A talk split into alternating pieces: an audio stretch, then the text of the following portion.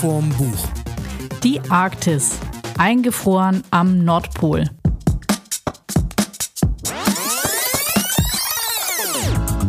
Hallo zusammen, kalte Grüße aus dem Süden Deutschlands an den Nordpol. Und wir starten heute mit einer sehr netten Mail, die wir bekommen haben. Wir haben einen Autor angefragt, einen nicht ganz unbekannten Autor, wie ich sagen möchte. Die meisten werden ihn kennen als den Mann, der in einem sehr bekannten Film mal gesagt hat, den Burschen zu Boden. den Burschen zu Boden werfen. Einige werden es wissen, es geht um Michael Palin von Monty Python und Mimi Robinson, die anscheinend das Management für Mr. Palin macht, hat geschrieben: Dear Mats, thank you for your message via Michael Palin's website inviting him to take part in an interview. Michael's schedule over the next year is extremely busy and he's unable to add further requests to his diary. Therefore, I'm sorry, due to time constraints, Michael is unable to accept your invitation. Thank you again, best wishes, best wishes, Mimi Robinson. Interessant Oh. finde ich dabei, also es ist natürlich sehr schade. Ich hätte unglaublich gerne mit Michael Palin ein Interview geführt. Und wenn es auch nur da ist, um ihm ein paar Sachen bei Monty Python zu fragen, die ich bis heute nicht verstanden habe. Ja, es wäre wahrscheinlich legendär geworden. Ja, eine legendäre Folge, aber der Mann ist tatsächlich unfassbar busy. Ich habe mir die Website mal angeguckt. Der tourt durch die ganze Welt, auch für das Buch, über das wir heute sprechen wollen. Und der ist äh, 79. Das finde ich total krass. Der hat vor drei Jahren, als er das Buch Die Erebus, ein Schiff, zwei Fahrten und das weltweit größte Rätsel auf See geschrieben hat, war der äh, in Feuerland, in Tasmanien, auf ganz kleinen Inseln im Atlantik, um auf den Spuren eines Schiffes zu wandeln. Und das mit 79. Finde ich krass. Ja, ich glaube, das hält total fit. Ich bin noch keine 79, aber das würde ich auch gern machen. Ich meine, kannst du alles von der Steuer absetzen. Ups. Oh. Keine Tipps, nichts verraten. Aber kann er schon machen. Das ist natürlich krass. Was hast du uns mitgebracht?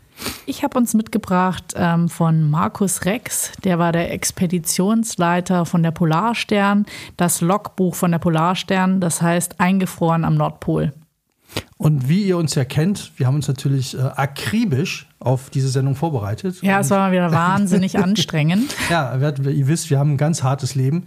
Ja. Ähm, und wir haben ähm, mal geguckt, welche Filme sich mit der Arktis beschäftigen. Für alle, die Naja, ich hatte den Job, such mal irgendwie gute Arktis-Filme raus. Und ich dachte mir so, ja, ey, guck ich mal, was weiß ich, TV Today, aber es hätte auch was anderes, Movie, irgendwas sein können.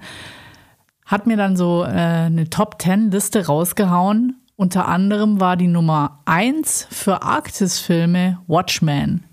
Und ähm, da wir natürlich keine Sendung, keine Podcast-Folge über den Nordpol machen können und Expeditionen ohne den höchst geranktesten Arktisfilm ever zu gucken, haben wir das natürlich Nee, gemacht. das stimmt gar nicht. Das Nee, war Nummer schon. 2. Nummer Nummer zwei. 1 war dieser Horrorfilm Das Ding, den Das ich nicht, Ding. noch nicht gesehen habe. Ja, hier ein kleiner Tipp. Äh, ihr kennt mich. Ich habe äh, mir als Lebensziel genommen, alle 1001 Filme zu gucken, die in dem Buch 1001 Filme stehen, das wir auch schon besprochen haben. Ähm, und da steht das Ding auch drin. Und es ist wirklich ein äh, Das wäre wahrscheinlich, Schocker. das wäre wahrscheinlich wertvoller gewesen als die Watchmen jetzt. Ähm, also sagen wir so, der Anteil der Arktis an dem 241 Minuten Film The Watchmen, Waren, War- glaube ich, fünf Minuten, wenn es Nee. weniger. also sichtbar vielleicht 10 Sekunden und dann waren die ja schon in diesem komischen äh, Also ich fand es total frech, den als Arktis-Film zu empfehlen. es ging, ich glaube, der, der Punkt war, dass der, der äh, eine Bösewicht, der, also der erst gut war, Watchman, der dann nachher böse war, Watchman, hatte seinen, ähm, wie nennt, wie nennt man es bei, bei, bei, Bösen? Die haben doch immer ein, nicht eine Bathöhle, sondern, obwohl Bathöhle wäre auch schon wieder. Ja, eine Werthöhle haben Eine sie. Bad, haben eine Bathöhle, eine Bathöhle. I've got a real bad Höhle, ja. Und die, diese Bathöhle, diese sehr bade Höhle, die war in der Arktis. Und ich glaube, das war der einzige Zusammenhang, oder? Ja. Also für, für alle, die sie gucken, äh, die Watchmen gucken wollen, das ist so eine, ein Superheldenfilm. Also mehrere Superhelden versuchen Superhelden zu sein, aber sie Ja. sind in der zweiten Generation schon Ja, Superhelden. und äh, ganz brisant ähm, wollen natürlich die Welt vor Russland retten. Ja, und für alle, die ähm, schon immer wissen wollten, wo der Begriff ist, es 5 vor 12 herkommt, die werden in diesem Film äh, auch ähm, belehrt. Also die werden es erfahren. Kommt aus der atomaren Zeit und ist jetzt leider kacke aktuell wieder. Ja, ganz traurig. Aber wir wollen ja nicht so einen Down hier aufbauen. Nee, wir, wollen ja, wir wollen ja ausnahmsweise mal unterhalten. Und da kann ich schon direkt den Einstieg machen, Thema Unterhaltung, warum ich überhaupt auf dieses Buch gekommen bin.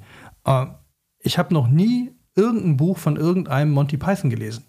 und habe in der Bücherei, äh, in der Bibliothek, nee, wie sagt man, im Buchhandel, in, in, in, im Buchladen, im Buchladen habe ich das Ding liegen. Verrückt. Ja, Buchladen habe ich das Ding, weil wir sind ein Literaturpodcast, wir kennen uns mit diesen Fachbegriffen ja aus. Also Ja, ja, Bibliothek, Buchhandel, Buchhandlung, Buchladen, das geht mir so von der Zunge. ja. Also in irgendeinem dieser Dinger, die Bücher verkaufen, bin ich gewesen. Hast du mal wieder im Bücherschrank hier am Marktplatz nachgeguckt oder was? ja, genau, an dem, äh, das ist ja bei uns eine, das sieht, finde ich, aus wie so eine, so eine Telefonzelle für, Arme. äh, ja, also ganz, ganz komisches Ding. Ähm, aber es gibt ganz tolle, ich habe schon ganz tolle gesehen. Ja, tolle das stimmt. Bücherschränke. Sollte man auch supporten. Also Ja. ist nicht so toll für die Autoren, weil die kriegen ja dann irgendwie nicht nochmal Geld. Aber Ich habe mich ja schon gefragt, ob wir nicht einen machen sollen. Einen Schuss vom Buch Bücherschrank. Wo wir alle unsere besprochenen Bücher reinstellen. haben wir doch. Wir haben Schuss vom Buch Bücherregal. Könnten wir eigentlich mal ein Foto machen für unsere Tausende von Hörern. Also in, in, in solch einem Geschäft, in dem man gegen Geld Literatur bekommen kann, äh, habe ich das Ding ausliegen sehen und da stand fett Michael Palin drüber und ich dachte mir, Michael Palin, das muss ich lesen. Und äh, die Unterschrift, ein Schiff, zwei Fahrten und das weltweit größte Rätsel auf See. Ist Michael Palin Loretta? Äh, nee, Palin ist, ähm, ist der Soldat auf jeden Fall. Äh, und ich weiß jetzt nicht, bei der Volksfront Didier, jüdische Volksfront, er ist einer von denen, aber er ist nicht, äh, Loretta ist Eric Idle. Ah, ja, stimmt. Ah, aber ich weiß jetzt nicht, wen er da spielt. Wen, wen er, die spielen ja alle mehrere Rollen da. Ja. Aber er ist auf jeden Fall, er ist einer von denen, Ihr seht, wir sind die totalen Experten. Naja, however, du Ja. kannst lesen und hast dieses Buch gelesen. Genau, ich habe es gelesen und äh, natürlich ist äh, das größte Rätsel auf See äh, ein bisschen reißerisch, aber ich dachte mir, ich muss es einfach mal lesen, weil ich einfach, wie gesagt, noch nie aus von Michael Palin oder von irgendeinem Monty Python gelesen habe. Obwohl ich auch gar Ist nicht jetzt weiß, ein Roman oder was hast du da? Das ist die erste große Frage. Ich weiß nicht so wirklich, was das ist. Ähm, also das Ganze ist wissenschaftlich sauber. Also das, äh, der hat das alles recherchiert, wie schon vorhin gesagt. Er ist durch die Welt gefahren, hat sich die ganzen Orte angeguckt, hat alle Quellen, äh, die es gibt, dazu angezapft. Die sind auch alle hinten belegt. Und angefangen hat das Ganze. Und da hat es mich dann doch ein bisschen mehr gepackt, als ich dachte, weil ich bin jetzt nicht so der äh, Entdeckungsbuchleser oder ich brauche hier Reiseromane. Ähm, die haben dieses Schiff, diese Erebus, wiedergefunden. Und zwar vor ein paar Jahren, und zwar durch einen Zufall. Also, die haben eine große Suchaktion gestartet, haben festgestellt, die haben jahrelang an der falschen Stelle gesucht und haben sie jetzt gefunden. Und dann gibt es halt am Anfang ein relativ äh, tolles Bild, äh, ein Sono Sonogramm oder wie die Dinger heißen, ähm, wo dieses Schiff liegt und von oben gesehen. Und das ist wohl gar nicht tief, das fand ich so spannend, sondern als es gesunken ist, muss es wohl, müssten die Masten noch aus dem Wasser geguckt haben, weil die waren 40 Meter über Deck und das Ding ist nicht tief gesunken. Und liegt da und ist wohl sehr, sehr gut erhalten. Und das fand ich jetzt sehr spannend. Und äh, Michael Palin auch und hat dann die ganze Geschichte recherchiert. Und die ist halt, finde ich, sauspannend, weil es zwei Schiffe waren, die 1840 bis 1848 mehrere Erkundungen in die Arktis und Antarktis unternommen haben. Und das Ziel der ganzen Nummer war, die berühmt-berüchtigte Nordwestpassage zu finden, was immer das auch ist. Ist, glaube ich, irgendein kürzester Weg zwischen oben rum irgendwie. Auf jeden Fall super spannend fand ich die, die ganzen Schilderungen, ähm, wie die so an Bord gelebt haben, wie die ihren Tagesablauf gestaltet haben und was die so in der Zeit gemacht haben, als die sich haben einfrieren lassen. Weil das fand ich den schrägsten Gedanken und das ist, glaube ich, das auch, was bei dir spannend ist. Oder? Dass die irgendwie diese sich einfrieren lassen mit einem Schiff am Nordpol. Das ist so gedanklich bei mir. Also, wenn du mir eine Liste gibst mit Dingen, die ich gerne machen würde, wäre mit einem Schiff 1840 am Nordpol einfrieren lassen, wäre so. Ja, aber war, denn, war, war überhaupt das Ziel von denen, sich einfrieren zu lassen? Also, Die wussten, dass sie es nicht schaffen, ähm, diese Tour, weil, weil der, der Sommer, der arktische Sommer ist halt zu kurz. Denen war klar, wir fahren da hoch und schaffen dann nur es bis da und dahin. Dann müssen wir überwintern und dann müssen wir weiterfahren. hm, okay. Und die sind aber, das fand ich auch so krass, die sind mit 68 Mann auf diesem Schiff. Das sind zwei Schiffe, die Terror und die Erebus. Auf jedem Schiff etwa 70 Leute. Und die haben für 70 Leute jeweils für fünf Jahre Proviant mitgenommen. Wahnsinn. Unter anderem so Sachen wie 20.000 Liter rum, weil die Kollegen jeden Abend einen Grog gekriegt haben. Und das rechnet sich ja alles hoch. Also ich finde das so, äh, das sind so, so Dimensionen. Dann haben die auch sieben Ochsen. Ja, ich finde das ja schon, wenn du, und wenn so. du in Urlaub fährst und sagst so, hey, du nimmst jetzt irgendwie was zu essen mit Ferienwohnung oder für eine Bergtour, wenn du das selber tragen musst, da kriegst du ja irgendwie drei Tage unterwegs schon, äh, schaffst es nicht mehr. Ja, aber also Großstadtmenschen, Verwöhnte. hat man mal eine Vorstellung, wie viel Zeug die mitgeschleppt haben. Und die, die Offiziere mussten sich auch noch selber mitversorgen. Also die hatten dann auch nochmal so extra äh, Rationen. Die haben dann irgendwie, weiß ich noch, wie viel Liter Wein mitgenommen und, und Rum und ihr eigenes Besteck und Tafelsilber und Geschirr und so. Also Hühner, Kühe. Hühner, Kühe. Äh, an, an Bord der Erebus gab es sogar einen kleinen Affen. Und an Bord der Terror gab es einen Kakadu als, äh, wie nennt man das, als Maskottchen. Maskottchen. Ja. Für die gute Laune der Leute. Und einen Hund hatten sie dabei. Aber ich glaube, der war gar nicht freiwillig mit. Der hatte sich, glaube ich, verlaufen. Ja, aber hat sich nachher noch rausgestellt als sehr, sehr wichtig, weil der äh, das Lager beschützen konnte und Eisbären ange angezeigt hat. Ja, Eisbären ist in meinem Buch auch ein ganz, ganz großes Thema. Also bei mir geht es um die Expedition 1840 bis 1848 und äh, du bist ein paar Jahre später dran, ne? Ähm, ja, ich bin von 2019 bis 2020 dran und was ich daran interessant finde, ist, dass er sich hier in seinem Logbuch ganz oft auf Friedhof Nansen bezieht. Das war wohl äh, Ende des 18. Jahrhunderts ein auch Polarforscher und der hat halt den, den Eisdrift entdeckt, den äh, transpolaren Eisdrift. Das heißt, ähm, da ist eine, da ist quasi eine Expedition verunglückt oder ein Schiff verunglückt und dann sind so, äh, was weiß ich, so Ölhosen und ähm, Teile der Expedition sind quasi bei Grönland eingefroren und sind dann nachher viele, viele weite Kilometer an einer ganz anderen Stelle wieder aufgetaucht. Und deswegen ist er auf die Idee gekommen, dass es so gewesen sein muss, dass es so eine Art wie ein Laufband gibt von Grönland dann einmal über die Polkappe wieder Richtung Süden und hat darauf, äh, daraus wissenschaftlich geschlossen, dass es so sein muss, wenn man sich quasi oben einfrieren lässt, dass man dann automatisch einmal über die Polkappe driftet. Und ähm, das wollte der belegen und seine Exkursion ist allerdings nie angekommen. Interessant ist, dass er äh, sowas wie den Nansenschlitten erfunden hat. Also das ist wohl so ein spezieller Schlitten. Das hat er sich, diese Technik hat er sich von den Inuit abgeguckt, wo man dann auch super über so Risse drüber kommt und so. Also du kannst quasi das umdrehen, dann funktioniert es wie eine kleine Brücke. Also die müssen ja ihre ganzen Materialien Darfst da auch nicht immer vergessen, die Taschen zuzumachen. ihre ganzen Materialien immer transportieren. Und was ich halt irgendwie total spannend fand, diese Idee hat wohl auch die Klimaforscher extrem interessiert. Also, dass man sich da einfrieren lassen kann, weil du so einfach mal ein Gebiet untersuchen kannst, wo es jetzt natürlich immer partiell Forschungsstationen äh, ähm, gab oder einzelne Felder, aber wo jetzt noch nie jemand quasi ein ganzes Jahr lang äh, Messungen vor, vorgenommen hat und dann auch krasse Vergleichswerte hat. Und was ich irgendwie ganz spannend fand, äh, der beschreibt es so, in seinem Logbuch hat er natürlich dieses eine Jahr, wo die unterwegs waren und wo die ihre Forschungsarbeit gemacht haben. Aber die Vorbereitung, die war natürlich immens viel länger, weil da sind ähm, über 100 Leute auf diesem Schiff, 37 Nationen sind beteiligt. Das war natürlich, das war jetzt nicht nur äh, das ähm, Alfred Wegener Institut, sondern auch noch viele andere. Ähm, die haben ja auch großen Support gebraucht. Die mussten ja auch Gelder einsammeln von anderen Nationen, die genau wie entweder nimmst du halt das ganze Essen mit oder du planst sowas wie ich halte ein halbes Jahr aus und dann kommt irgendein Transportschiff, um mir dann wieder ähm, Sprit und äh, Essen, um, um mich weiter zu versorgen. Und du nimmst ja auch nicht immer die gleichen Werte. Also je nachdem, was du da machen möchtest, ist es ja quasi auch ein Jahreszeitenzyklus. Also wenn du hin, also das finde ich ganz spannend, die beginnen den trifft und die, die, die erste große Herausforderung ist schon mal, sie müssen eine Scholle finden, die groß genug ist, die stabil genug ist, um dass sie voll reinrammen können, dass sie da quasi fix sind. Du meintest jetzt nicht der Fisch, ne? Man jetzt nicht den Fisch, die Scholle. Nee. Eine sehr große Scholle finden, aber auch reinrammen ja. und dann muss die ganze Zeit da bleiben. Und dann wird die paniert gebraten genau. und äh, ja. muss dann ein Jahr lang halten. Also nee, die brauchen eine riesige Eisscholle und ähm, fand ich auch ganz spannend. Dann sprechen die halt über, man sagt ja immer das ewige Eis, aber das Eis ist ja gar nicht ewig. Das unterläuft einem Zyklus. Also das junge Eis oder die jungen Schollen sind quasi ein Jahr alt. Die bilden sich dann, machen diesen Drift und dann ähm, schmelzen die, also sprengen, versprengen sich wieder und schmelzen wieder, gehen wieder in den äh, Kreislauf über.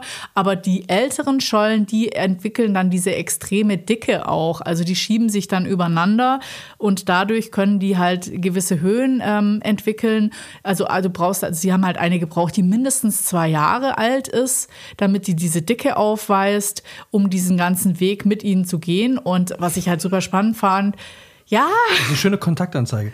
Ja. Das Alfred Wegener Institut sucht eine zwei Jahre alte, sehr, sehr dicke Scholle, die bereit ist, sich von uns ein Boot reinrammen zu lassen, um, um ein Jahr im Nordpol zu existieren.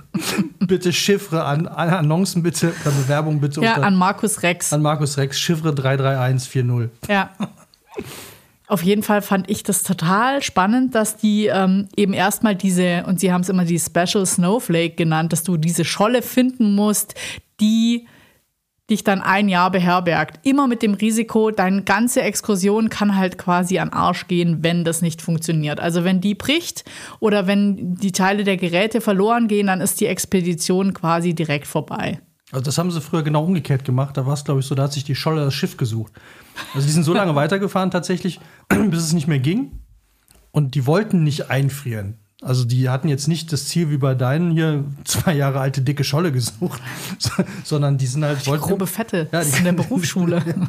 die, die grobe, grobe Scholle ist, das ist eine Fischereischule. Ja. Äh, das, äh, die sind halt einfach weitergefahren und irgendwann halt eingefroren. Und äh, was ich aber total, äh, wo du gerade erzählst mit dem Drift, die hatten eine ganz großartige Idee, die so, wenn man sie so ganz nüchtern erzählt bekommt, schon denkt. Äh? Und zwar, um zu gucken, wie ähm, Sachen weitergetragen werden. Also wo gehen die Strömungen lang und so weiter, haben die in regelmäßigen Abständen ihren Standort aufgeschrieben auf so ein Wasser, halbwegs wasserfestes Leinenpapier, haben das dann in einen Zylinder gepackt und den über Bord geschmissen. Was ich total großartig finde, in der Hoffnung, dass den irgendwer findet. Und dann, dann stand da drin, bitte geben Sie dieses Dokument an der nächstgelegenen britischen Council Marinestelle ab oder schicken Sie es nach London. Wo ich mir gedacht es ist so geil, du bist so im Atlantik und schmeißt einfach mal so ein, so ein 30 Zentimeter Eisenzylinder über Bord in der Hoffnung, dass den irgendwann irgendwer findet. Ja, aber ich denke, das, sind die, das ist doch der Anfang der Wissenschaft. Also ich meine, die machen das ja, Ja, aber die haben das, auch die haben das alle paar Seemeilen wohl gemacht und es wurde genau in, in acht Jahren eine wiedergefunden. Ja, aber spannend finde ich ja, dass und aus zwar Jahrzehnte später. Ja, aber spannend ist doch, dass eben Jahrzehnte später Überbleibsel gefunden werden. Und genauso, die haben ja bei deiner Exkursion ja auch Nachrichten in so Steinblöcken später dann. Ja gut, aber da, die sind dann Hinterlassen. An Land. Da baust du, da haben sie halt Stein, riesige Steine, also so wie diese Steinmenschen. Ja, aber du kannst dir, also wenn sie nicht wissen, wie das funktioniert mit dem Eis, angenommen, so ein Ding friert ein, dann wird es vielleicht doch irgendwo hin transportiert und vielleicht findet es ja jemand. Aber trotzdem, die, die Chance ist schon sehr, sehr gering wie die Ergebnisse. Aber sie fanden das halt eine tolle Idee. Ich fand das nur sehr lustig. Also ich finde es total spannend, was man da insgesamt machen kann. Also als die dann diese Scholle, sie finden dann diese spezielle Scholle und es war gar nicht so einfach, die zu finden, weil die natürlich versucht haben, mit Wärmebildkameras von mich auch oben. nicht beworben als Scholle.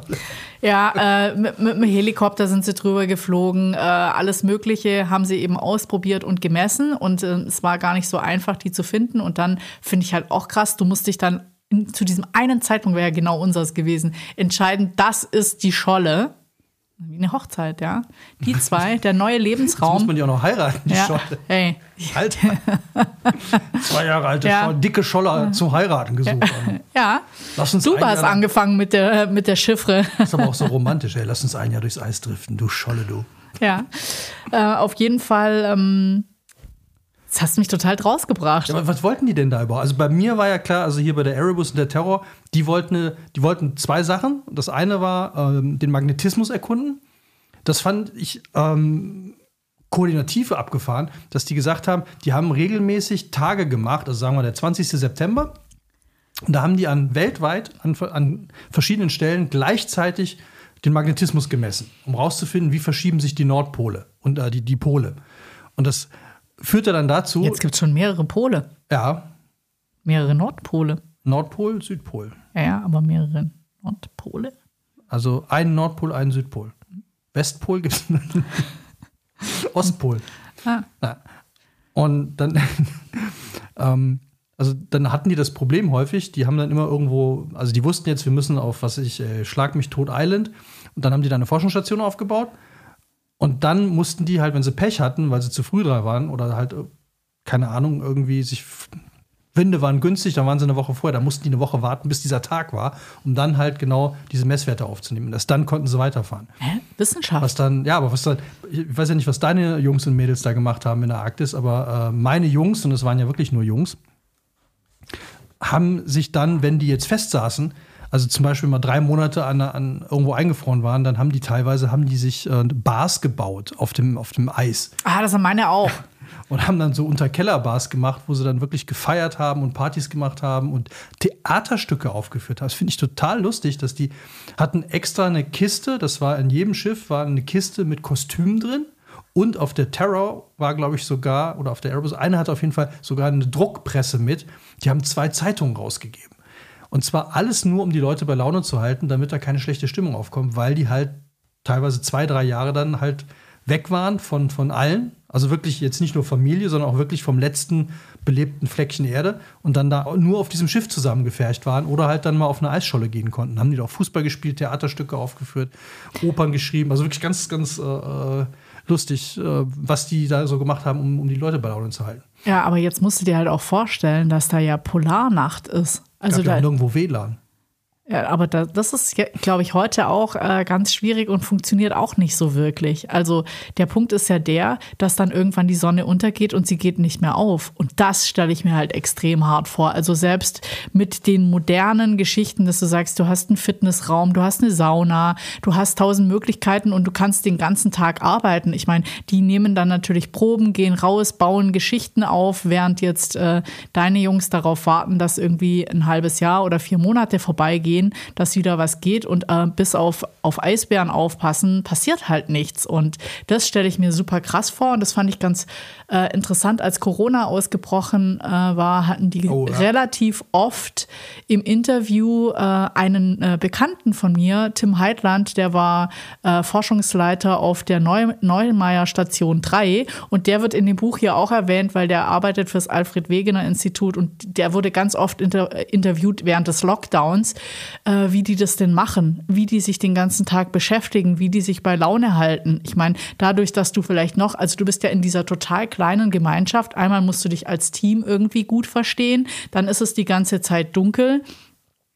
Ähm, du kannst nicht weg. Es ist total auswegslos, weil die, das nächste, die nächste Stadt ist 1500 Kilometer entfernt. Also du kommst da definitiv auch nicht hin. Du bist der totale Selbstversorger. Heißt, auch wenn du einen Blinddarm hast, muss er ihn wahrscheinlich operieren. Und wir haben alle einen Blinddarm. Ja, genau. Die Scholle hat wahrscheinlich, nein, hat sie Die Scholle nicht. Nee, nee. Mit zwei Jahren wahrscheinlich noch nee. nicht. Und ähm, das finde ich halt irgendwie spannend, was du dann auf dieser Station machst. Also jetzt zu dem, was, was meine Jungs und Mädels gemacht haben, eben die, aus 37 Nationen, das ist ja mega international. Ähm, die haben da eine ganze Forschungsstadt aufgebaut. Und das fand ich irgendwie auch interessant. Also die Polarstern, das Schiff selber ist erstmal in diese Scholle gerammt und da festgemacht worden.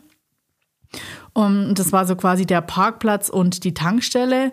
Und dann gibt es in dem Bereich auch noch so eine Art Logistikzone. Und dann haben die auf einem Rücken, also auf dem Rücken der Scholle, haben die halt versucht, ähm, möglichst etwas höher gelegen, weil wenn sich das alles bewegt und der Randbereich instabiler ist, die legen ja da Stromleitungen wie die Blöden. Also das ist halt so, die sind alle so ein bisschen wie aufgespießt, damit die nicht genau auf dem Boden liegen. Aber wenn die, wenn die Dinger sich dann, äh, wenn die Eisschollen sich verschieben, dann wird es auch mal runtergezogen. Und das sind immer dann so die ganz brenzlichen Zwischenfälle, wo sie halt direkt reagieren müssen, wenn irgendwie einer ihrer Aufbauten mal wieder in Gefahr ist. Oder die Eisbären, das fand ich auch krass, die haben sich ja, die interessieren sich halt, die sind wohl super neugierig. Die schauen halt in ihrem äh, Jagdgebiet, was es Neues gibt. Und die kamen dann immer, um dann mit den Fahnen zu spielen oder auch mal um die Leitungen anzuknabbern. Und wenn die halt die Stromleitungen anknabbern, müssen die natürlich das Ding sofort vom Strom nehmen nehmen.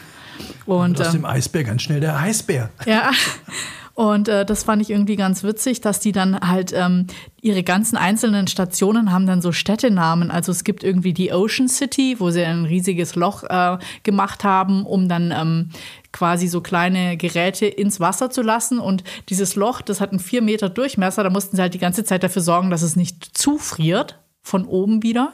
Und spannend fand ich, dass sie dieses, was sie da rausgezogen haben, also da haben sie auch ein bisschen improvisiert, wie sie jetzt dieses Loch in, im Endeffekt kriegen. Dieses, diese riesen Eisscheibe, die sie rausgehoben haben, war nachher ihre Bar. Und die Bar heißt das Zillertal. Und da haben die dann immer gefeiert. Und das finde ich auch so total crazy, ähm, wenn die, die, der beschreibt so, wenn sie einen Glühwein trinken, ist der erste Schluck ist heiß, der zweite ist kalt, der dritte ist gefroren. Also um sich mal klar zu machen, wie kalt es dort ist. Meine Jungs hatten es, glaube ich, wärmer, als man denkt. Was ich bei dem ganzen Buch total interessant fand, ist dieses Ding, womit man sich ja nie beschäftigt. Also ich habe mir nie Gedanken darüber gemacht, warum auch, äh, wie so eine Expedition 1840 ausgesehen hat. Also jetzt mal von, jetzt haben wir, hatten wir ja schon diesen, diese ganzen Sachen von Ochsen an Bord und äh, Dosen und, und, und, Konserven und Rum und so weiter. Aber das, ich dachte immer, auf dem Schiff muss doch scheiße kalt sein. Und die haben auch eine Heizung gehabt. Und zwar haben die wirklich ganz ausgeklügeltes Heizungssystem gehabt mit Abluft und Wärmeluft und Heißwasser und allem Schnickschnack. Das heißt, die hatten es tatsächlich gar nicht so kalt, wie man jetzt erstmal glaubt, an Bord selber, also solange die unter Deck waren. Da war es wohl einigermaßen warm und die haben dann auch, äh, auch Löcher, weil ne, Frischwasser mussten sie auch holen, haben die dann halt ins Eis geschmolzen. Also sie haben dann quasi so Brunnen, weil diese Schollen, das haben die wohl auch irgendwann gecheckt, sind halt ein paar Meter. Da haben sie halt einfach äh, mit, einem, mit so einem ja, so eine Bettpfanne quasi, so, so ein Ding, dann mit heißen Kohlen gefüllt und dann einfach durchs Eis geschmolzen, bis halt auf Grund, nein, Grundwasser nicht, also auf Meereswasser gestoßen sind. Und dann äh, haben sie da halt einfach immer wieder Wasser abgeschöpft. Und das haben sie dann auch zum Heizen benutzt und alles mögliche. Das fand ich schon irgendwie. Ähm, ist es nicht einfacher, so einen Eisblock zu schmelzen, als ein Loch und dann ans Meerwasser? Dann hast du ja. Ja, die haben es zum Fischen auch genutzt dann direkt. Ah. Ja, du kommst ja auf diese ja, Schollen. Ja, auch mal was Frisches, klar. Ja. Und dann haben sie entdeckt, also alle, die, alle von euch, die irgendwann mal vorhaben, Eisfischen zu gehen. Alleine an Nordpol zu gehen oder am Nordpol zufällig stranden oder keine Ahnung, sich dann doch in eine Scholle verlieben und dann an Nordpol ziehen. Wenn euch das Essen ausgeht, es ist clever, Robben zu jagen oder Pinguine, weil Pinguine häufig noch unverdauten Fisch im Magen haben. Aber die gibt es nur in der Antarktis, glaube ich, Pinguine. Die gibt es okay, also überhaupt Pinguine, in der Argu ja? Also auf jeden Fall haben sie festgestellt, dass diese, diese Tiere halt häufig noch äh, für ihren Nachwuchs unverdauten Fisch im, im, Magen speichern und sammeln und teilweise gar nicht wenig und den die dann ja quasi mitessen können. Also du hast jetzt nicht nur dann eine Robbe, die viel Fett hat und, und äh, auch viel Fleisch hat, sondern du hast dann auch gleichzeitig noch die Vorspeise quasi äh, mit dabei. Und das haben die dann irgendwann äh, perfektioniert, um halt dann da überleben zu können. Also ich fand es ganz interessant, die werden ja auch immer gefragt, so äh, wollt ihr noch länger bleiben? Also die, die äh, Expeditionsteilnehmerinnen müssen jetzt kein Jahr dort bleiben, sondern die sind immer so in Schichten eingeteilt. Das heißt, du bleibst drei Monate, also sag ich mal, die ersten, finde die Scholle, festmachen, erste Messungen und dann bist du vielleicht die ganze Zeit im Dunkeln. Ich glaube, das ist auch eine krasse Belastung, wenn du halt irgendwie diese drei Monate immer nur im Dunkeln bist. Dann wurden die immer wieder ausgetauscht. Dann kam halt quasi die zweite Schicht. Und ähm, ganz krass fand ich dann, als die dritte Schicht kommen sollte, war ja schon Corona am Start.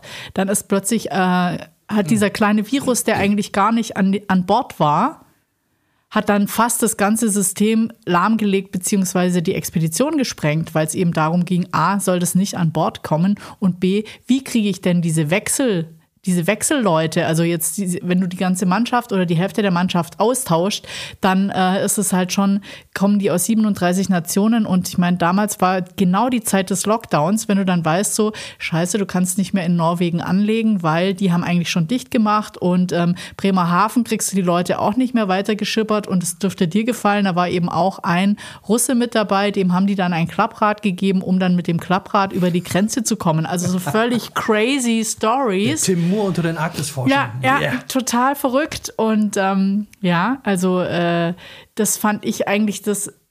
Ich bin jetzt kein Expeditions-, also obwohl ich habe dann auch schon gedacht, so vielleicht müsste man auch mal so eine Humboldt-Expedition äh, lesen.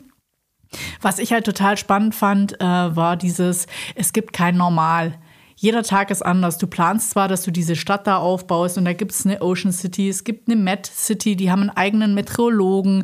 Ähm, weil da für da oben gibt es überhaupt keine Wettervorhersagen. Also es wird fast nicht abgebildet, das fand ich auch krass, weil es gibt keinen Satellit, der direkt äh, von oben guckt, wie, wie ist das Wetter, beziehungsweise wie, ist die, wie sind die Wolkenverhältnisse. Da funktioniert es auch ein bisschen anders. Und das, du, du machst da so quasi ein eigenes Fass auf oder eine eigene Forschung auf. Das finde ich ja total spannend und dann eben so, jeden Tag musst du neu reagieren, wenn wieder irgendwo ein Riss aufgeht und äh, versucht, deine, deine äh, mühsam aufgebaute Forschungsstation zu zerreißen, ja, wenn wieder irgendwas oder wenn die Leute zurückgerufen werden, weil äh, jetzt wieder Eisbären im Anmarsch sind und irgendwo spielen und die sind wohl die größte Gefahr. Also die haben dann so, äh, aber das wird da ja auch nicht anders gewesen, Eisbärenwächter. Also die haben extra Schießtraining gekriegt und der beschreibt auch so genau, wie die, also die haben keinen einzigen erschossen, kann man schon mal sagen, für alle Tierfreunde, sondern die haben die dann immer versucht, mit ähm, Leuchtraketen äh, nicht zu beschießen, aber zwischen ja, ja. sich und den Eisbär, damit der quasi in die richtige, richtige Richtung geht. Und wenn das nicht funktioniert, und das hat auch nicht immer funktioniert, weil die meinen so, naja, die erschrecken sich halt einmal, aber dann tritt bei denen schon die Gewöhnung ein. Also das ist so ein bisschen schwierig. Du kannst sie dann auch nicht mit den, quasi mit diesen äh, Skibobs, nee, die heißen ein bisschen anders, verfolgen und dann hinter denen her schießen. Also äh, das geht dann auch nicht. Und wenn es ganz übel wird, dann können sie noch mit dem Helikopter hinterher und müssen dann aber immer gucken, dass quasi diese Geruchsfahne, also dass sie das gegen den Wind machen, damit der nachher nicht da zurückfindet oder wieder zurückkommt, weil er denkt, hm, da in der Nähe des Schiffs gibt es irgendwas zu essen. Genau darum geht es. Aber ich finde das ganz lustig. Wir kommen jetzt an so einen Punkt, so, das hat schon fast so Quartettcharakter. Ich habe einen Metrologen an Bord und du? So, ich, dann punkte ich nämlich jetzt mal mit einem, jetzt bin ich mal gespannt, ihr könnt alle äh, kurz mitraten. Ich habe einen äh, Kalfater an Bord. So. Der Kalfatert. Hilde wird es wahrscheinlich wieder wissen, weil der immer alles weiß, Angeber. Aber Kalfater. Keine Ahnung. Es sind die Typen, die die Planken abdichten mit Teer. Ah. Die sind immer, also die haben den ganzen Tag damit zu tun, dass die überall gucken müssen, wo sind Lecks an Bord und wo ist es undicht und dann packen die das mit Teer und ähnlichen Sachen wieder zu. Das ist der Beruf des Kalfaterers. Fand ich sehr schön. Ich weiß gar nicht, ob es das bei mir gibt. Bei mir gibt es, glaube ich, nur MacGyvers. Ja gut, ich habe ja noch Holz, also ich habe ja ein Holzschild. Ja, ich nicht. ja, also ein Kalfaterer wird bei dir wenig Sinn machen. Du wirst wahrscheinlich einen Schweißer brauchen. Aber da, da wird es Leute geben, garantiert, die schweißen können. Und ich habe Eislotsen. Und das fand, das fand ich eine der schönsten Geschichten, weil die passt so herrlich zu Monty Python. Also ich habe mir, hab mir die Szene, wie er die beschrieben hat, genau original Monty Python-mäßig vorgestellt. Die haben extra einen Eislotsen an Bord geholt. Sind, der kommt dann oben in den Ausguck, 40 Meter über Deck. Ja. Und der sagt dann so. Scholle hier rüber. Ja, genau, hier, da, da ist ein Weg, da ist ein Weg. Und der Typ hat sich komplett verfahren. Und ich dachte, das muss ja echt total frustrierend sein. Der wird irgendwann gemerkt haben, oh, Kacke, das war's nicht. Äh, was mache ich jetzt? Ja, geradeaus, gerade, ja, ja, ja. Und dann hat er irgendwann, haben sie sich halt in diese Fahr in diese Eisrinne festgefahren und mussten dann halt irgendwie, was weiß ich, wie viele Meilen wieder zurück. Und dafür hatten die den ja extra mitgenommen, dass der denen sagt, wo sie hin müssen. Und da hatte ich mir wirklich, da hätte ich mir Michael Palin da oben sehr gut vorstellen können, wie er immer noch Kommandos brüllt. Yes, we go left, left, left, yes, yes, left, left, left. Oh, Eis, Eis, ai. Right, I said right. Didn't say I left. No, no, no, I mean right, right, right. Kann ich total schön vorstellen. Und er hat sie aber wieder rausgeführt. Also irgendwann haben sie wieder rausgefunden. Aber ich glaube, das fand ich ziemlich faszinierend. Also, dass es dort oben Phänomene, Wetterphänomene und optische Phänomene gibt, die du so, also die man so gar nicht kennt. Aure, wie heißt sie? Au, Aurea Borealis. Au ja. Ich sage jetzt einfach mal ja, Ding. ja, genau. Aber auch sowas, ähm, dass aufgrund Aurora der verschiedenen, dass aufgrund der verschiedenen kalten Luftschichten ähm, es dir auch vormachen kann, dass da vorne irgendwie die Wasserkante ist, während sie da überhaupt nicht ist. Oder dass du irgendwelche Eisgebirge siehst, die sich auftürmen, die da nicht sind. Also du musst da so ähnliche Phänomene haben wie heiße in der Straße, Wüste. Heiße ja. Straße, Asphalt kennt man auch. Ja. Luftspiegelung aufgrund unterschiedlicher äh, Lichtbrechung in unterschiedlich warmen äh, Luftschichten. Aber wenn du dann halt irgendwie per Sicht lotst und denkst so, hey, da vorne ist ist irgendwas und da ist halt überhaupt gar nichts. Und da ist eh recht wenig in, in, in der Arktis.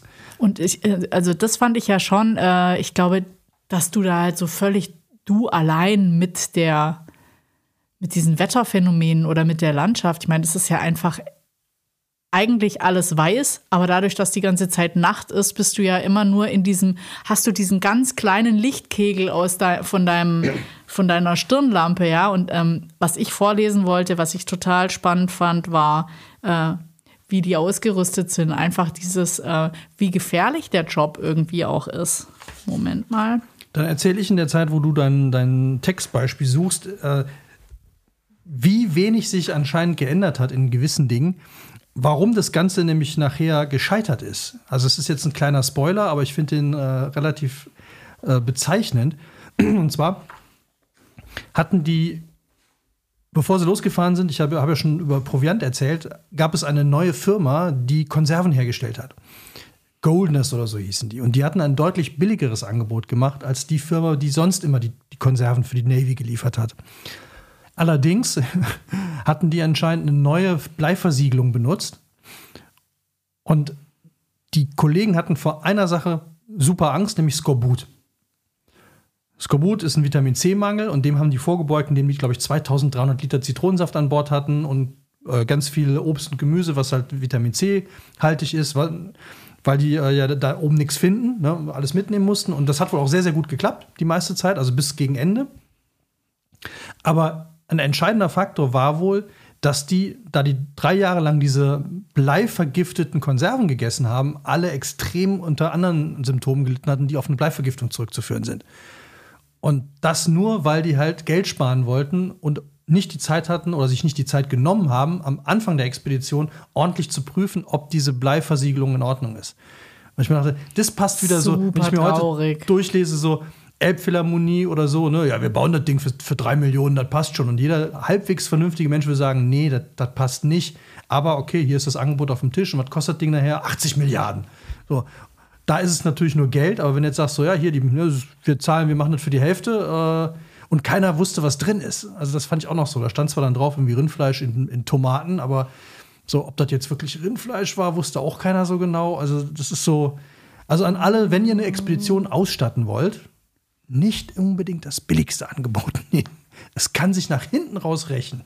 Aber was ich auch total spannend fand, war die Logistik, die hinter so einer Exkursion steckt. Du, du siehst ja eigentlich dann immer nur, ähm, fahren mit, ab dem Zeitpunkt, sie fahren mit dem Schiff los. Aber was davor ist, also das fand ich auch extrem spannend, weil da, dann hast du natürlich viele Forscher aus vielen Nationen, hast vielleicht die Forschungsziele oder schreibst genau auf, was du machen musst. Dann kommen die ganzen Gerätschaften, die die Leute brauchen. Dann kommen als nächstes äh, diese ganze Versorgung, die die Leute brauchen, an Essen und was sonst noch mitgenommen wird für, was weiß ich, Fitnessraum, Theater, Sauna und so weiter. Und der beschreibt halt auch so, äh, wie interessant es war. Und er dankt explizit am Ende den Logistikern, weil dann immer wieder, ah, noch ein Container, ah, noch ein Container. Du planst genauso, dieser Container muss warm gehalten werden, der kommt da und dahin. So ähnlich wie wenn du dein Auto packst und du hast schon alles Tetris-mäßig verstaut und dann kommt noch mal jemand, ah, hier sind aber noch zwei Tüten und du denkst so, oh mein Gott. Und so, und so muss es gewesen sein. Und das finde ich das ist ja auch ein Tetris und das finde ich auch so, wie die das beschreiben. Immer wenn ein Versorgungsschiff kommt, müssen die erstmal überlegen, wie kriege ich von Schiff A nach Schiff B. Und da gibt es auch nichts Festgeschriebenes. Je nachdem, wie das jetzt in der Scholle drin liegt, müssen die quasi so Popo an Popo parken, ja, so ungefähr. Äh, um es dann rüberzuheben, oder sie machen alles mit dem Hubschrauber auf die Scholle und dann transportieren sie es über Schlitten wieder zurück und mit dem Kran nach oben. Später, als die, als die Polarstern dann frei liegt, können sie auch mal seitlich nebeneinander liegen und dann direkt mit dem Kran. Also es ist jedes Mal, muss neu überlegt werden, wie machen wir das jetzt? Und das finde ich halt super spannend. Meine Kollegen sind ja in Sturm gekommen und die beiden Schiffe, was ich auch so total dramatisch finde, da bist du nur mit zwei Schiffen da oben unterwegs. Und, und die beiden rauschen auch noch ineinander. Also die, die sind durch einen Eisberg zusammengedrückt worden und hatten dann krasse Schäden am, am irgendwo am, am, am Rumpf. Und wie reparierst du jetzt so ein Schiff? Und dann haben die das komplett entladen und an Land gezogen und dann auf die Seite kippen lassen. Oh. Damit die Zimmerleute, die an Bord waren, einfach die Planken austauschen konnten, den Rumpf wieder verstärken. Der wurde dann mit Kupfer verstärkt und so. Gegen Muscheln und so ein Kram und gegen Eisberge und auch mit, mit Stahl und so. Aber die haben das ganze Schiff aus dem Wasser geholt. Dann kippt das ja um und dann haben sie es repariert und dann wieder reingeschoben und alles beladen. Auch damit haben die die Leute natürlich erstmal, ich glaube, drei oder vier Monate beschäftigt. Wahnsinn. Ja. Was wolltest du vorlesen? Du hast noch ein Zitat. Äh, ja, das wird dir doch gefallen als alter Gear-Junkie. Schon wieder ein Klapprad. Nee, Nee. kein Klapprad, aber jetzt warte mal, wo fange ich denn da an? Für die Arbeiten auf dem Eis haben wir spezielle Polaranzüge, die nicht nur wärmen, sondern auch Auftrieb verleihen, sollte jemand durchs Eis brechen. Sie lassen ihre Träger wie einen Korken auf der Wasseroberfläche schwimmen und verringern das Risiko enorm, dass jemand unter das Eis gerät. Auch Rettungsleinen, schwimmfähige Wurfleinen verstaut in Säcken, die alle jederzeit griffbereit an einem Karabiner am Gürtel tragen, gehören dazu. Sie sind im Falle eines Einbruchs ins Eis ein unschätzbares Mittel, um schnell Hilfe zu leisten. Jeder Teilnehmer hat zudem Eispicks in der Brusttasche parat, metallische kleine Eispickels, mit denen man sich wieder aufs Eis ziehen kann. Sollte er, ins, sollte er im Wasser landen. Alle haben das vor der Expedition geübt. Ich frage mich auch, wie sie das geübt haben. Ah, wahrscheinlich sind sie irgendwie in die Berge gefahren und haben da mal so ein Oder im Eisstadion. Das Eis ist aber nicht dick genug. Das Denn- sind gerade 20 Zentimeter hier. Kann man gar nicht tiefer. Noch kein Wasser. Verdammt. Ne, denn, das finde ich so krass, denn im Ernstfall bleiben nur wenige Minuten, bevor die Arme im kalten Arktiswasser steif und unbeweglich werden. Da hätten sich meine Jungs gefreut, wenn sie sowas gehabt hätten. Krass, oder? Was ich nicht wusste, die Matrosen konnten gar nicht schwimmen. Also die meisten Matrosen konnten nicht schwimmen. Haben sie auch nicht gebraucht für die drei Minuten. Nee, aber auch mit Absicht, aber es war Aberglaube. Die haben gesagt, wer schwimmen kann, der kommt auch in Gefahr. Und deswegen konnten die meisten Matrosen einfach gar nicht schwimmen. Aber hätte ihn wahrscheinlich auch tatsächlich, also bei den Wassertemperaturen und Außentemperaturen, einmal eingetaucht, minus 40 Grad rausgezogen, bist wahrscheinlich Eisblock, fertig, passiert nichts. Aber die konnten tatsächlich nicht schwimmen. Dachte mir, ist doch auch irgendwie strange. Bist Matrosen, kannst nicht schwimmen. Also was ich total spannend fand an dem Buch hier, habe ich jetzt schon tausend, tausendmal gesagt, dass ich irgendwas total spannend fand, Ja. aber so war es auch. Äh, die haben das ja nicht gemacht, um jetzt irgendwie eine Nordwestpassage zu finden, sondern die haben das gemacht, um einfach äh, die so eine Exkursion ist noch nie gemacht worden, um möglichst viele Klimadaten zu erfassen. Und wo die wohl selber absolut schockiert waren, war einfach, dass von, von diesem alten Eis, also zweijährige Eisschollen, von denen nur ganz wenige da waren, ähm, dass sehr viel einjähriges Eis dort war und dass die Gletscher dort oben auch schon so krass zurückgezogen sind. Und was halt spannend ist, dass zum Beispiel, die können diese Wanderung äh, gucken, von wo die kommen und wie die sich gebildet haben, weil da ja auch Sedimenteinschlüsse sind. Also wenn das jetzt aus einem Gletscher rausgekommen ist, das Eis, dann hat das natürlich auch noch irgendwelche Einschlüsse und später, kurz bevor es dann schmilzt, oder wieder in den Kreislauf übergeht, äh, wird die Scholle dann wie braun und du siehst diese ganzen Einschlüsse und das gibt's jetzt wohl überhaupt gar nicht mehr. Und in dem Jahr, wo die das gemacht haben, war die Wetterlage wohl auch speziell. Also es ist ganz interessant, es gibt diesen Eisdrift, der funktioniert wie ein Laufband und dann gibt's aber noch ähm, in zwei Richtungen gibt's noch Bewegungen, wo du dann halt wegdriften kannst und den ihr, den ihr Weg hat halt einmal äh, entlang des Drifts geführt und dann im äh, letzten Teil der Expedition hatten die noch Zeit und hatten die noch Vorräte, haben die dann, äh, sind die einmal durchgedriftet gewesen und konnten dann, weil das Wasser so offen war, konnten die noch einmal hochfahren zum Nordpol. Und das fand ich auch total crazy, weil die haben dann quasi gemessen, wann kommen sie an den Punkt, wo der Nordpol ist und dann fangen ja, an, fangen ja die, ähm, die Kompasse an, sich einfach zu drehen und du kannst quasi einen Kreis laufen und läufst über alle Längengrade. Gibt ja auch ein berühmtes Lied. Das muss ein schlechter Gletscher sein, dem niemals fiel das Wandern ein. Ja, also ich finde es schon so. Äh, Spannend fändest du es, glaube ich. Ja, nee, eher frustrierend, ermahnend. Ich weiß gar nicht, wie ich sagen soll. Also ich glaube, hier kommt ja sehr viel die Expedition raus und zum Schluss versucht er noch so ein bisschen, äh, sag ich mal, die, dieser Testreihe oder den Ergebnissen äh, vorauszugreifen, wofür die jetzt gut sind oder was man daraus ableiten kann. Und dadurch, dass man jetzt dann die Arktis besser kennt und auch das Verhalten der Arktis, weil die Arktis hauptsächlich verantwortlich ist, auch was für ein Wetter wir haben. Und das finde ich auch. Äh,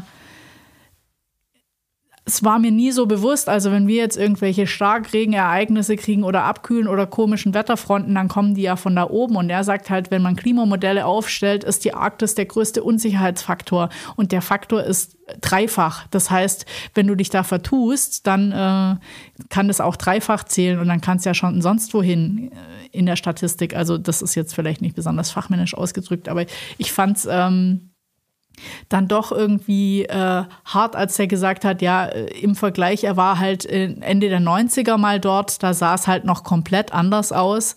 Da waren die Gletscher einfach noch viel weiter und dort oben leben halt auch vier Millionen Menschen.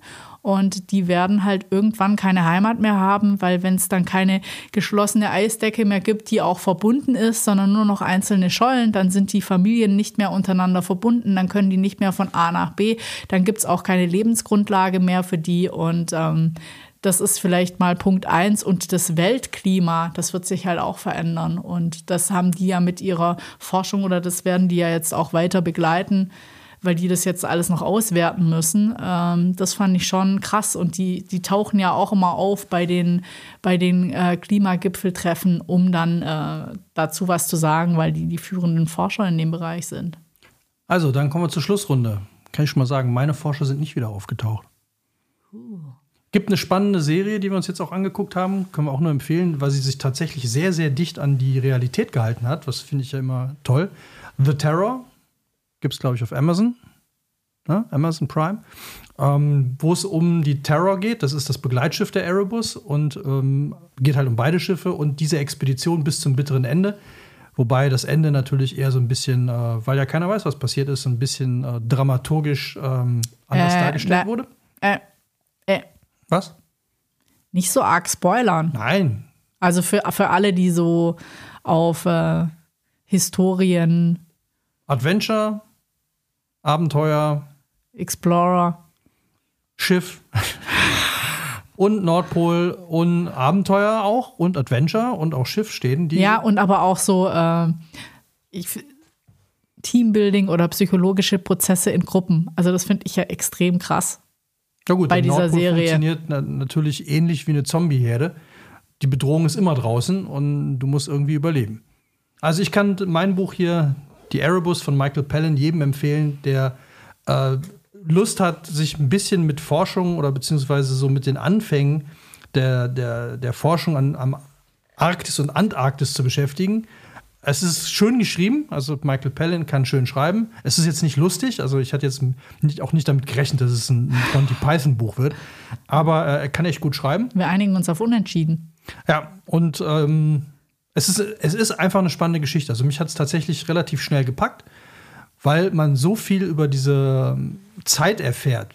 Also wie sind die damit umgegangen, welche Problemlösungen hatten die, wie haben die sich Sachen vorgestellt und es ist ja jetzt, ja gut, fast 200 Jahre her, aber immerhin hatten die schon, es ist jetzt nicht Steinzeit oder so. Und es ist so an so einer interessanten Schwelle, weil die auch medizinisch einige Sachen schon wussten, aber man dann denkt so, Digga, das ist doch Quatsch, das weiß ich ja jetzt schon, dass das so nicht funktioniert. Aber sie wussten es halt nicht besser. Und das ist so bei einigen Sachen so, die sind immer so an der, an der Schwelle zu, wir wissen schon viel, aber noch nicht alles. Ähm, oder noch nicht wirklich viel. Und dann, welche Fehler daraus, daraus auch resultieren. Und, ähm, aber auch, genau, und das ist dann der Übergang zu deinem Buch ja auch, denen schon Sachen aufgefallen sind, ähm, die dann ein paar Jahre später nicht mehr da waren. Und wie sich das alles verändert und, und ähm, ja, auch wie es nachher zu Ende gegangen ist. Also Spannend, kann ich nur empfehlen. Erebus von Michael Palin. Für wen ist dein Logbuch? Ich würde sagen, mein Logbuch ist eigentlich für jeden interessant. Also äh, von äh, total, einem total fokussierten Sicht auf Dinge, dadurch, dass du nur irgendwie äh, über einen kleinen Lichtkegel dich mit deinem eigenen kleinen Job auseinandersetzen kannst, bis zur großen Sicht der Dinge, was jetzt irgendwie im Zuge des Klimawandels passiert, was wir vielleicht selber tun können, äh, wie man unter Corona-Bedingungen nicht aufgibt, wie man einfach trotzdem so ein Riesenprojekt weitermanagt, weil man sagt, so, jetzt hat man das gemacht, das ist eine einmalige ähm, Möglichkeit und eine einmalige Chance und alle Werte, die man jetzt nicht nimmt, die wird man nie wieder nehmen können. Und ähm, wie man dann halt so MacGyver-mäßig reagiert. Also ich finde es auch ich finde es ganz gut geschrieben. Es ist jetzt, äh, es ist so äh, wahrscheinlich auch ein ganz spannendes Buch, um es vorm Einschlafen zu lesen, weil das ist so Logbuchmäßig. Der schreibt halt zu jedem Tag irgendwas. Das Einzige, was mich genervt hat, ist, dass er immer so äh, schon so spoilert. Also so, ne, die Eisbären werden noch zu einem größeren Problem, wie wir später sehen werden. Sowas schreibt er halt relativ oft, wo ich mir denke, so, ja, schade. Also ich meine, wir kriegen es ja mit, wenn die Eisbären ein Problem werden, aber ähm, ist vielleicht auch so ein bisschen dem Ding geschuldet, dass der Typ sich halt äh, Sorgen macht oder dass er sich halt jeden Abend vorstellt, wie wird's denn? Kann ich gut schlafen? Was wird morgen passieren? Und ähm, ich fand halt diese Coolness, dass man sagt, so, es ist eh unberechenbar. Also kann ich jetzt auch schlafen gehen oder kann eine Runde entspannen oder kann das und das machen und morgen kriegen wir es schon geregelt. Das fand ich eigentlich ganz toll an dem Buch und eben dieses, das ist ja so ähnlich wie wenn du Science Fiction auf Mars liest, nur ist es real. Und das fand ich relativ krass. Und ich muss sagen, so allein über Vorstellungskraft habe ich es jetzt nicht geschafft. Ich habe so zwei, drei Videos und war ganz happy, dass wir diese Serie angeschaut haben von dir, einfach, wo man so krass in dieses Eisgefühl reingezogen wird, weil ich finde, und es ist sehr, sehr viele Bilder auch in dem Buch drin und die finde ich schon sehr hilfreich für einmal dieses karge und aber auch diese Schönheit, die das da oben hat. Ich meine, diese Bilder von dem Eis und wie sich es verändert, unglaublich schön. Gut, mit Bildern kann ich wenig dienen. Wo ich festgestellt habe, dass wir ein Bild fast, fast identisch ist, wo ein Typ zwei Eisbären gemalt hat, die ähm, einen Mast mit zwei roten Segeln zum Spielzeug, als Spielzeug benutzen. Das sieht ziemlich Stimmt, ähnlich aus wie das stimmt. Bild, was bei dir drin ist, wo die zwei Eisbären sich mit irgendwelchen roten, äh, roten äh, Markierungsfahnen. Ja, die müssen ja unglaublich neugierig sein, diese Tierchen. Es gibt aber, Entschuldigung, nein, ich habe gelogen. Es gibt Fotos ähm, und zwar hatten die einen Fotograf an Bord und der hat alle äh, wichtigen Crewmitglieder einmal fotografiert in so einer schwarz-weiß äh, ähm, Fotografie auf so Platten noch damals. Also man, man sieht die Leute einmalig, aber der Rest ist, die meisten Bilder sind halt gemalt von denen. Gut, wenn es euch gefallen hat, dann Stellt sucht euch eine euch, Scholle. sucht euch eine Scholle, stellt euch barfuß zwei Minuten in den Schnee und überlegt euch, ob ihr es wirklich machen wollt. Ja, oh, das kann ich auch noch ergänzen, wenn es, wenn wem das mit den Füßen im Schnee zu hart ist. Wenn es richtig kalt ist, lasst einfach mal die Handschuhe weg und macht irgendwas mit den Händen. Einfach mal ein Seil bearbeiten oder so. Weil die Typen da auch am Nordpol, ähm, die in den, in den Segeln saßen, haben aus Prinzip keine Handschuhe getragen, weil sie gesagt haben, damit haben sie keinen Griff, um das Segel richtig zu packen. Und ich möchte mir nicht vorstellen, wie es bei minus 30 Grad ist oder minus 15 Grad ist, wenn man eine Stunde oder zwei in den Segeln hängt, im Wind, mit Wasser und dann mit bloßen Händen Segel rafft. Also, Ich finde das auch unglaublich, dass einem, ja, dass einem äh, Wimpern zusammenfrieren können. Also, Und meinen Kollegen ist gerne mal das äh, Fernrohr am Augenlid festgeklebt. Solltet ihr nicht probieren, wir raten dringend davon ab. Wir sind nicht Jackass, wir sind nicht Eckhard von Hirschhausen. Nee, das war was anderes. was kann er denn? Der Eisbär. Hä, was kann er denn? also, Freunde, macht's gut. Freundinnen, macht's besser. Und wenn es euch gefallen hat, dann ähm, schickt uns einen Grog. Wir pinkeln unseren Namen in den Schnee an den Nordpol. ja, genau so das werden wir tun. Also, Ja, seid, bleib, bleibt uns gewogen. Lasst uns eine Mail da, einen Fisch. Und an alle Schollen nicht auf jede Kontaktanzeige antworten. Bis zum nächsten Mal. Bleibt gesund. Tschüss. Ciao.